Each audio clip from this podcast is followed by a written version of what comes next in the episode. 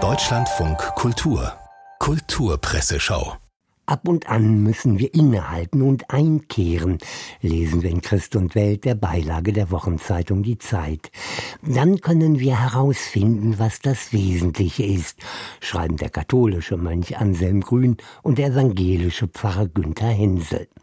Die Fastenzeit, die am Aschermittwoch begonnen hat, die sich über 40 Tage zieht und Ostern endet, kann eine gute Gelegenheit dafür sein. Wir können die Fastenzeit zum Anlass nehmen, in Ruhe und Stille nachzuschauen, was kostbar ist. Und wir nutzen ihren Beginn, in Ruhe und Stille nachzuschauen, was in den Feuilletons zitierfähig ist. Die Wettbüros in Las Vegas nennen Michelle Obama jetzt auf Platz drei ihrer Liste wahrscheinlicher Wahlsieger hinter Trump und Biden. Erfahren wir aus der Zeit zu einem aufmunternden Aspekt der amerikanischen Präsidentenwahlen im November.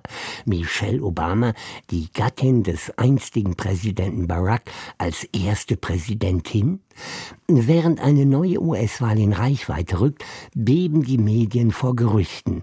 Schon bald werde Michelle wieder da sein, aus dem alten Hut der Geschichte gezaubert, als Kandidatin der Demokraten, die den betagten Joe Biden ersetzt. Der werde im Mai seine Kandidatur zurückziehen, einsichtig Gesundheitsgründe. Und im August dann werde an seiner Stelle sie nominiert, schreibt Elisabeth von Tadden, die aber selber nicht so recht daran glaubt und an alte Äußerungen von Michelle Obama erinnert, sie wolle absolut nicht in die Politik gehen. Doch wir geben die Hoffnung nicht auf, der Glaube an das Gute stirbt zuletzt. Das Mitgefühl verbindet unsere Herzen miteinander, ermuntern uns Anselm Grün und Günter Hensel in Christ und Welt. Sich miteinander als Menschen verbunden zu fühlen, stiftet zum Frieden an. Und was kann da noch helfen? Eine moderne Erinnerungskultur in unserer Einwanderungsgesellschaft bietet die Chance für ein gemeinsames historisches Verständnis und weist Wege zur Integration, steht im Berliner Tagesspiegel. Die Generation der Zeitzeugen verlässt uns. Ihre Stimmen, ihr Engagement, ihre Lebensgeschichten werden fehlen. Unsere Aufgabe ist es, neue Wege und Möglichkeiten zu finden und zu fördern schreibt die grüne Kulturstaatsministerin Claudia Roth in einem Plädoyer für Gedenkkultur. In Zeiten, in denen sich der Antisemitismus bei uns wieder rasant zeigt. Erinnerungskultur kann ihre zukunftsgestaltende Kraft nur entfalten, wenn sie nicht nur als Mahnung, sondern auch als gesellschaftlicher Auftrag verstanden wird. Und was kann das in digitalen Zeiten ganz konkret heißen? Der gesamtgesellschaftliche Auftrag ist es, die Plattform ernst zu nehmen, fordert Eva Behrensen, wenn es um das Videoportal TikTok geht.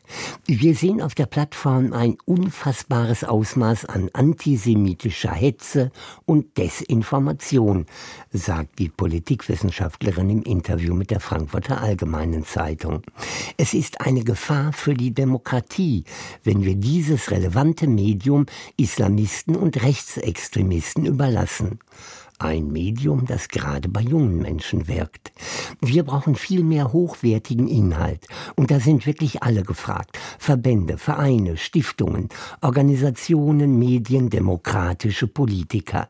Das ist dringend, zumal es in diesem Wahljahr auch um viele Erstwähler geht, die bei der Europawahl und in drei ostdeutschen Bundesländern ihre Stimme abgeben auf, ihr Politiker, nach TikTok und nehmt euch Anselm Grüns und Günter Hensels Fastenrat zu Herzen. Vielleicht ist jetzt Zeit zu fragen und zu erahnen, was wirklich wesentlich und kostbar im Leben ist.